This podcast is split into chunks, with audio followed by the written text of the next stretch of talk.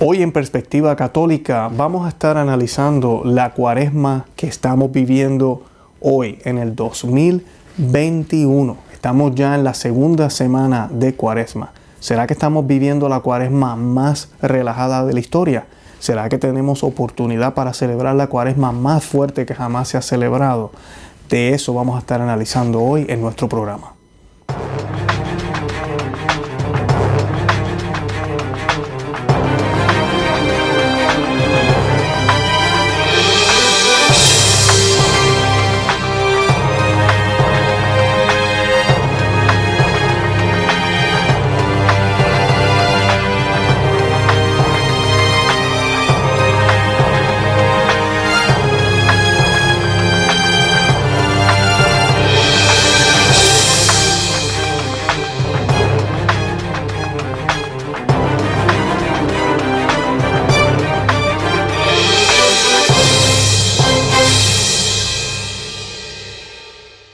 Bienvenidos a Perspectiva Católica, les habla su amigo y hermano Luis Román.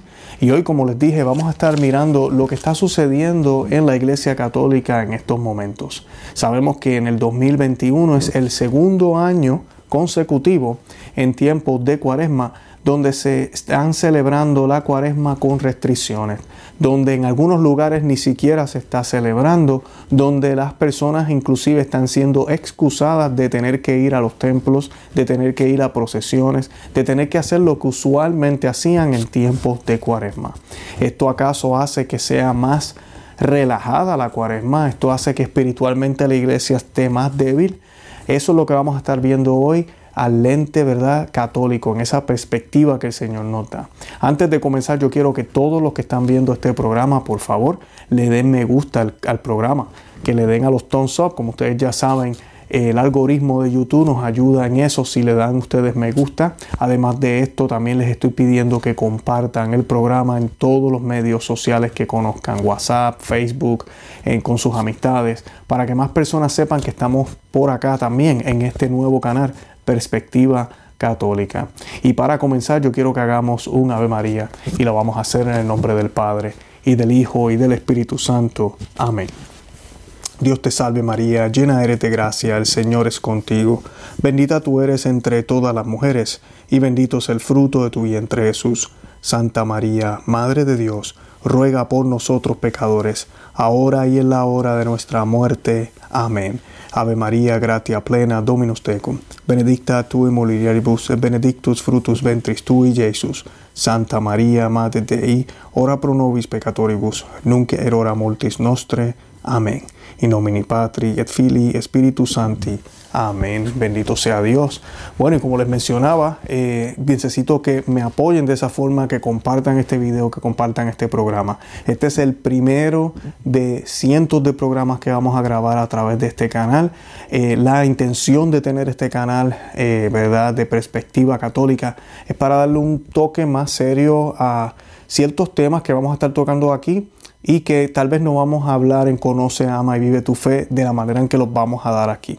Además de eso, este canal nace como un plan B, ¿verdad? Porque pues en Conoce, Ama y Vive tu Fe ya nos han borrado más de cinco videos. YouTube nos ha quitado cinco videos por hablar temas controversiales, según ellos, y por estar dando desinformación médica aparentemente.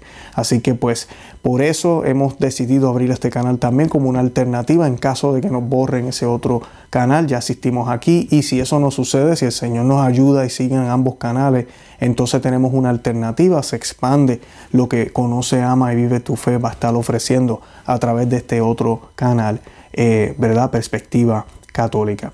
Y en el día de hoy, pues mi intención, eh, que llevo ya días con esto en la cabeza, es tratar de alertarlos de lo que está sucediendo dentro de la Iglesia Católica. Y les habla un católico, no les habla un protestante como algunos piensan, les habla un católico fiel al Papa y pienso que el Papa es Papa Francisco y no es que no lo piense, lo creo porque soy católico y eso es lo que un católico está llamado a creer.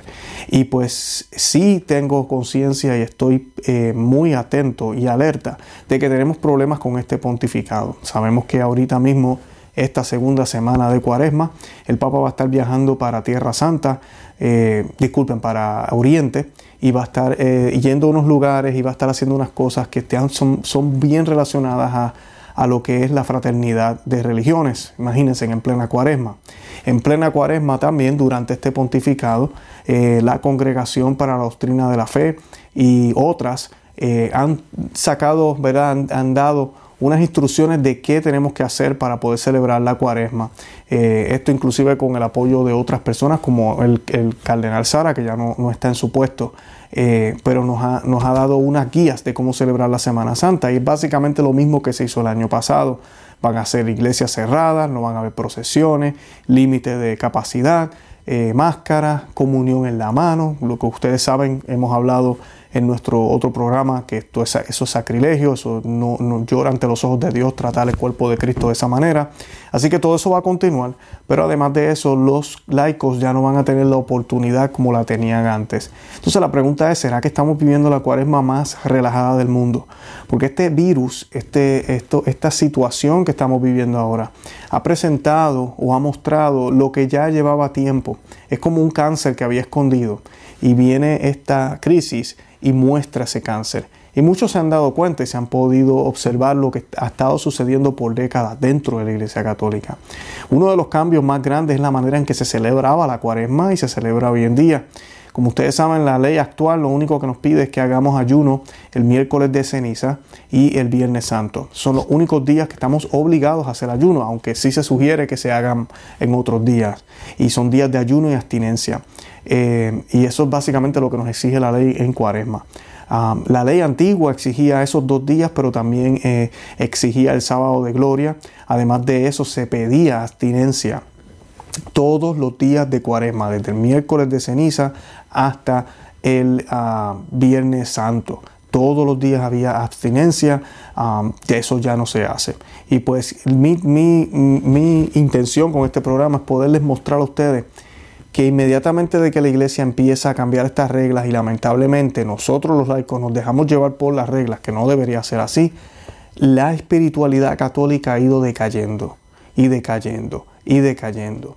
Yo tengo 41 años y estoy seguro que muchos de los que me están viendo saben y se han dado cuenta en sus países cómo era que se celebraba tal vez 10 años atrás, 20 años atrás. No tenemos que irnos tan lejos para ver la diferencia de cómo se celebraba la cuaresma en cierto momento y cómo se celebra ahora.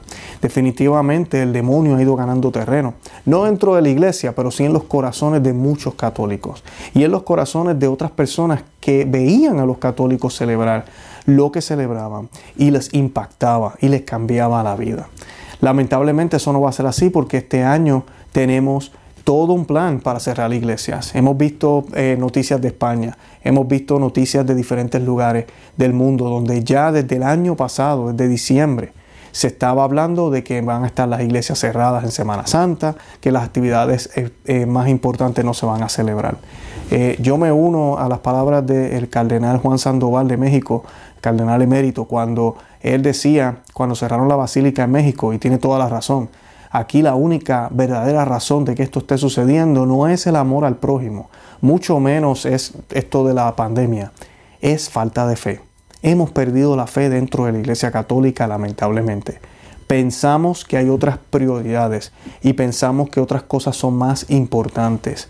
Ya no vemos la urgencia de encontrar a Dios o encontrarnos con Cristo en la iglesia, sino que ahora yo me puedo encontrar con Cristo en el cuarto, yo me puedo encontrar con Cristo en la sala, yo me puedo encontrar con el Señor a través del televisor. Entonces, ¿cuál es el problema? Y a la misma vez, pues entonces cumplo con todas estas normas que el gobierno está sugiriendo y nosotros los católicos en algunos lugares del mundo inclusive estamos exagerando más que en el mercado, que en el tren, que, en los transportes, donde uno ve muchísima más gente que en una iglesia. Lamentablemente a eso hemos llegado. Y esto lo hemos denunciado en nuestro otro canal, en Conoce a Vive tu Fe, por, por un año ya hemos hablado de estos problemas.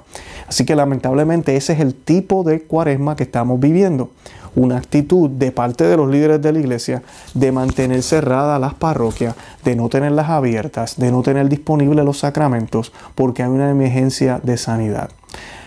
Así que la pregunta será entonces, mirándolo, ¿verdad? Para ver esta perspectiva católica, ¿será que entonces estamos viviendo, estamos siendo testigos de la cuaresma más débil de la historia, más relajada? ¿Y a qué me refiero? Como les mencioné ahorita, en tiempos de, no mucho, el católico se abstenía los 40 días usualmente lo que hacían era abstenerse de algún tipo de, o de carne o, de, o, inclusive ayunaban tal vez o se abstenían un poco de comida durante los 40 días de cuaresma. Imagínense la diferencia. Casi toda la iglesia universal hacía eso. Hoy en día eso no se hace. Como iglesia, como grupo, ¿verdad? Vamos a decir, digo grupo, pero somos un cuerpo. Como cuerpo de Cristo, estábamos más fortalecidos. Y porque esto es importante, ¿verdad? Lo que se trata del ayuno y la abstinencia que la iglesia siempre nos ha enseñado.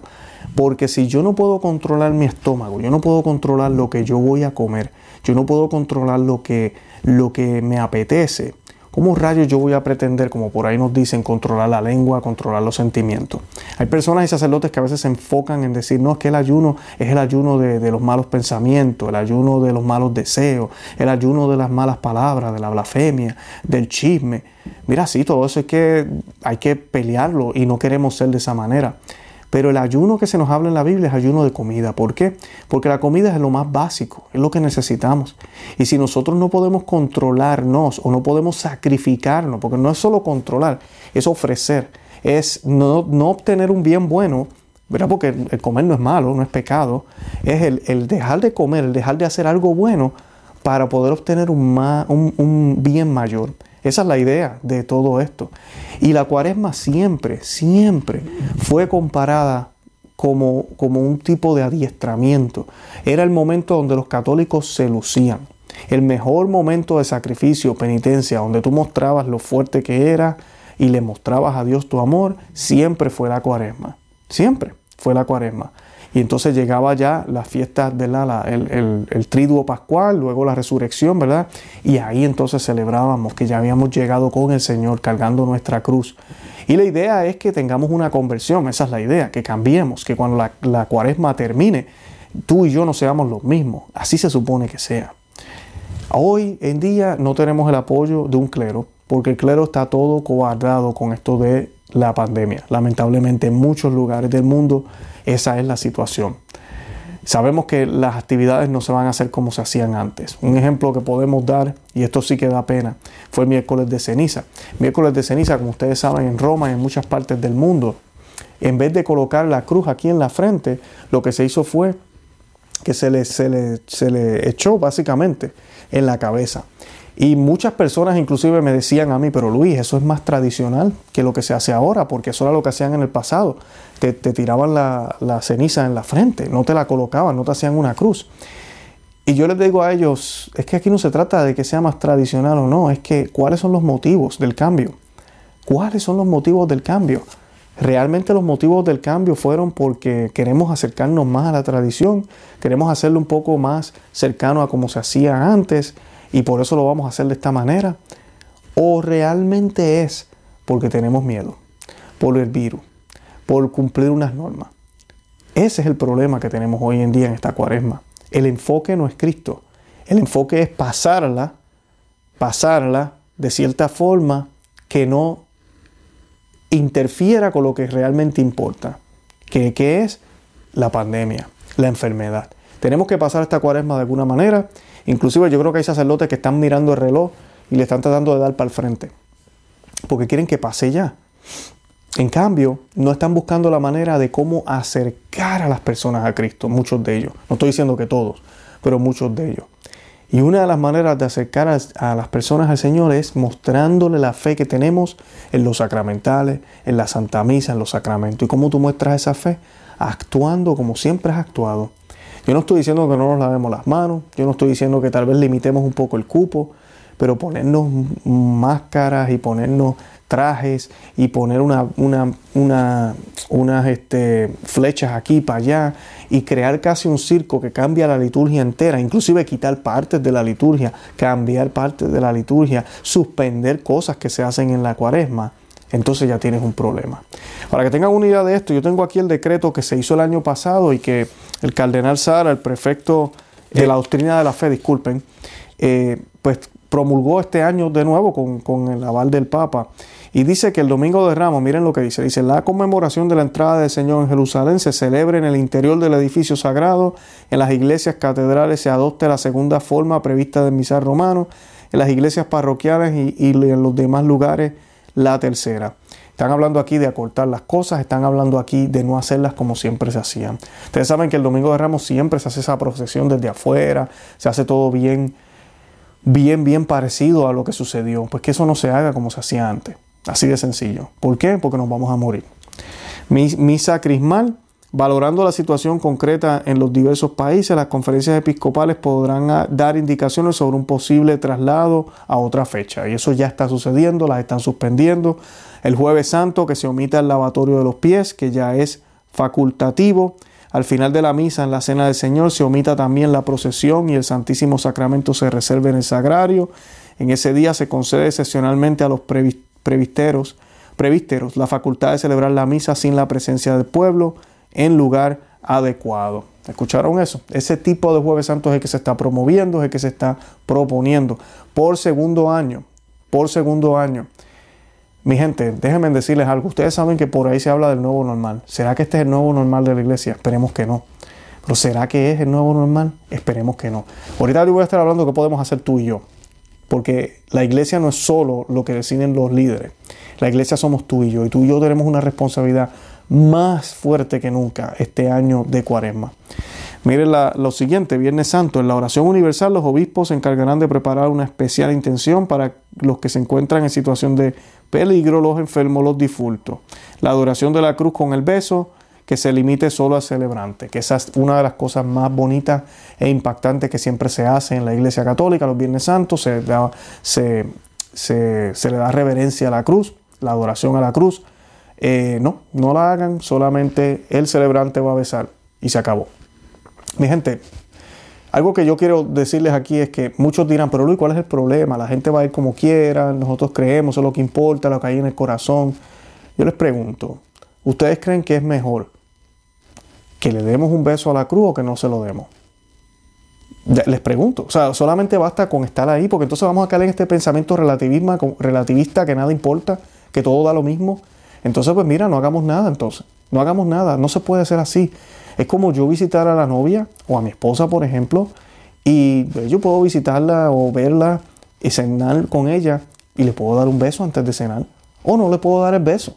Como quiera nos vamos a comer la comida, como quiera estamos juntos. ¿O cuál es el problema? ¿Qué diferencia hace? Pues hace una diferencia grandísima, porque un beso es un gesto de amor, un beso es algo que la va a hacer sentir bien a ella, es una manera de acercarnos eh, ya hace una diferencia, sí la hace.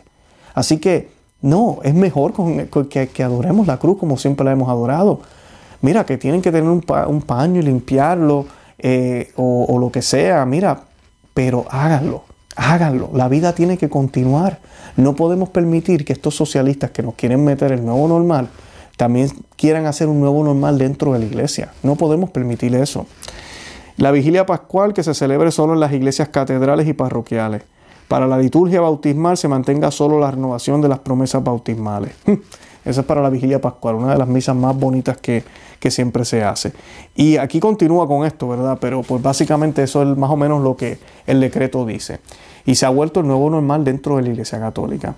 ¿Qué podemos hacer tú y yo? Eso es lo que yo quiero hablarles también hoy. ¿Qué podemos hacer tú y yo? Esta cuaresma puede convertirse en la cuaresma más fuerte que jamás ha existido. Yo acabo de hablarles y mostrarles ahora lo débil que está. Cómo han cancelado fiestas, cómo han cancelado eh, eh, las, misas, cómo nos están cerrando las iglesias de nuevo, cómo están cambiando la liturgia, cómo nos están diciendo que estamos excusados, o sea que mucha gente no va a ir a la misa, lo va a hacer disque por televisión. Y déjeme decirle algo, mi gente, usted podrá estar, estar excusado de ir a la misa. Usted está excusado de ir a la misa. O sea que no cae en pecado si no fue porque el obispo lo excusó. Tiene que averiguar en su lugar de, sitio donde usted vive. Pero muchos obispos están haciendo eso. Usted no fue. Pero déjeme decirle algo, tampoco asistió a misa. Que usted la vea por televisión no significa que usted recibe las gracias como si hubiese estado ahí. No, usted simplemente no fue a misa. Así de sencillo. No cae en pecado mortal porque la iglesia tiene la autoridad dada por Cristo de darle ¿verdad? una excusa por la, por, por la situación pero usted no fue a misa. le hago la pregunta otra vez. Aquí no se trata solo de pecar.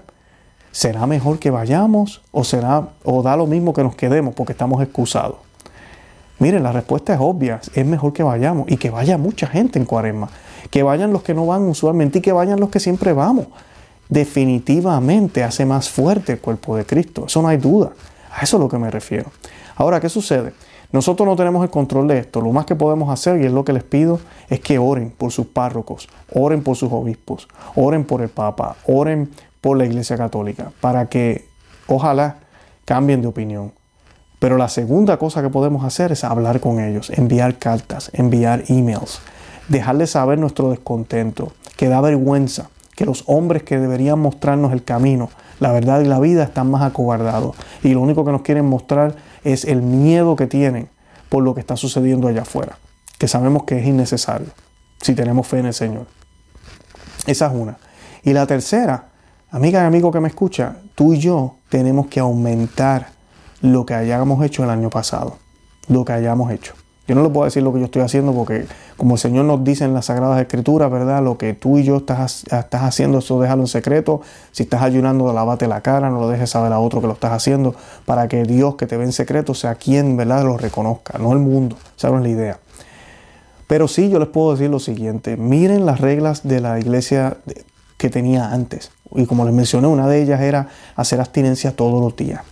¿De qué nos estamos absteniendo todos los días? Algo que realmente nos duela.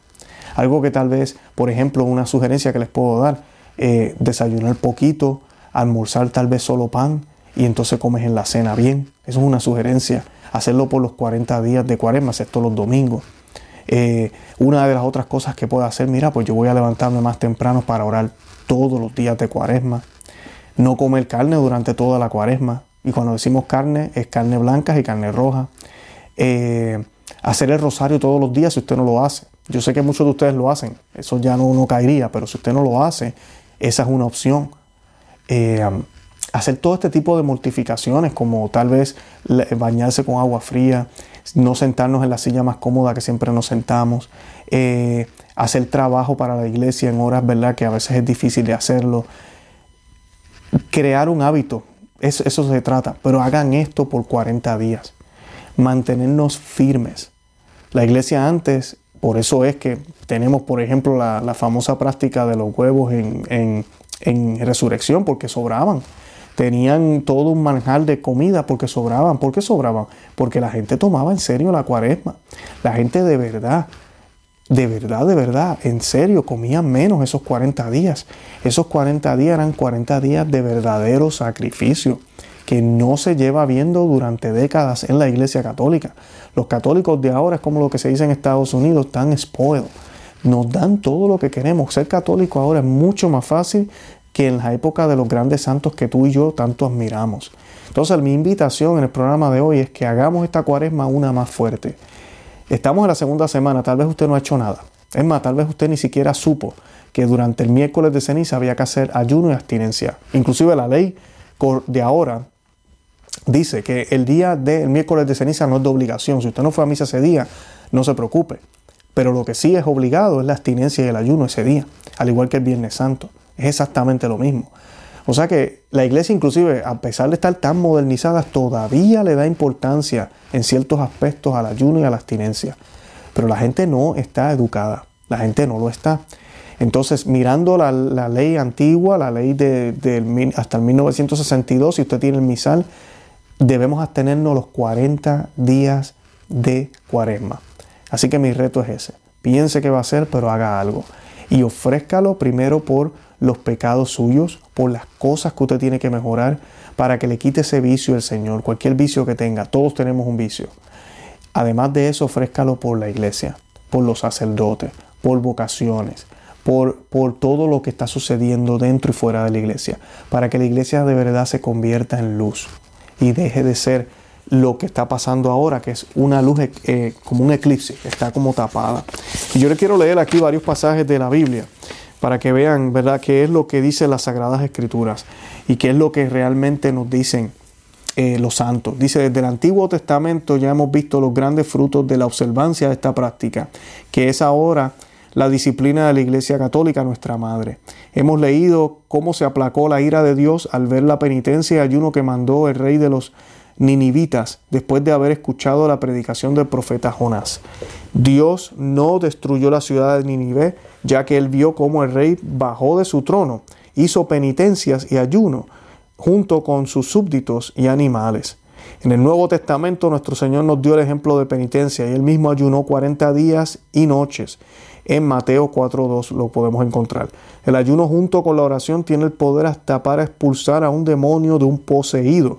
Estas son palabras de Mateo, palabras de Jesús reportadas en Mateo 17.21, donde ¿verdad? Jesús le dice a los apóstoles y a sus discípulos, esto solamente se puede hacer con ayuno. Ayuno.